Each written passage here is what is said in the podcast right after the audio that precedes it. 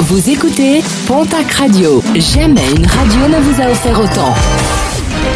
L'information locale à 9h, c'est sur Pontac Radio.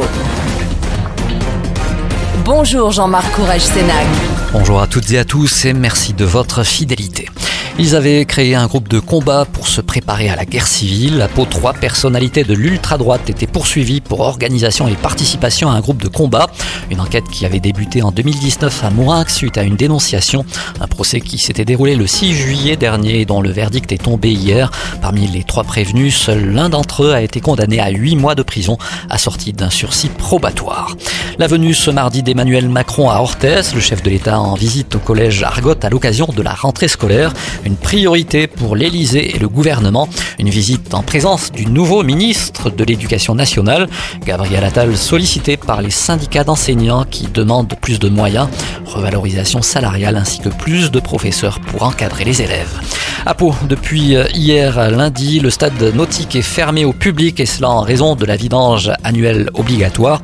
Une fermeture programmée jusqu'au 15 septembre.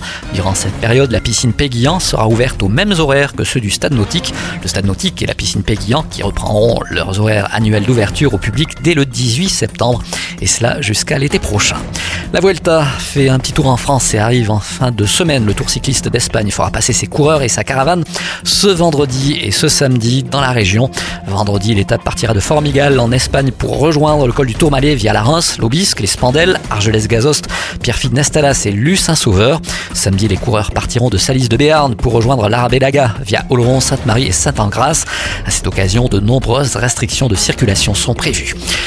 Puis, un incontournable de la rentrée paloise, l'édition 2023 de Tout ce qui flotte, ce sera ce week-end du côté de la base d'eau vive du Pont d'Espagne à Pau. Une manifestation festive et populaire qui fête cette année ses 20 ans. Le principe est simple, descendre le gave de Pau à la Rouen sur des embarcations et autres radeaux construits par les participants. De nombreuses animations sont également prévues autour de cet événement.